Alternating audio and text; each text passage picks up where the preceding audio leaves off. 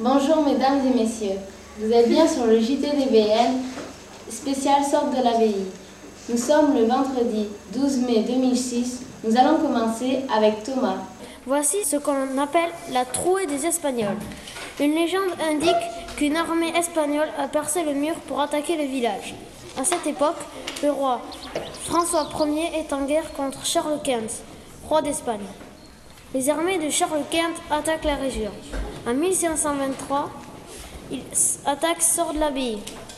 Mais le village était vide car les habitants avaient fui.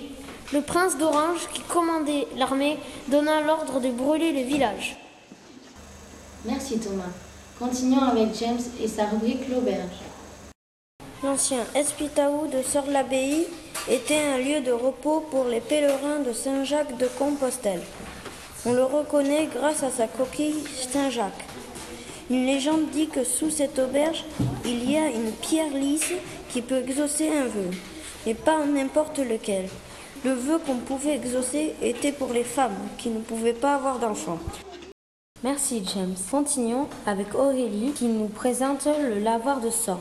Nous sommes ici au lavoir du Bourgneuf. Ce lavoir date du XVIe siècle. Cet endroit servait à laver le linge, la vaisselle et à puiser de l'eau pour la toilette. C'était aussi un lieu de rencontre où les femmes discutaient. L'autre nom de cet endroit est la fontaine de Capelade.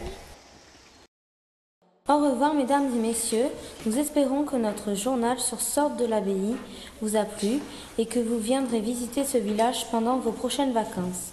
À la semaine prochaine. Au revoir.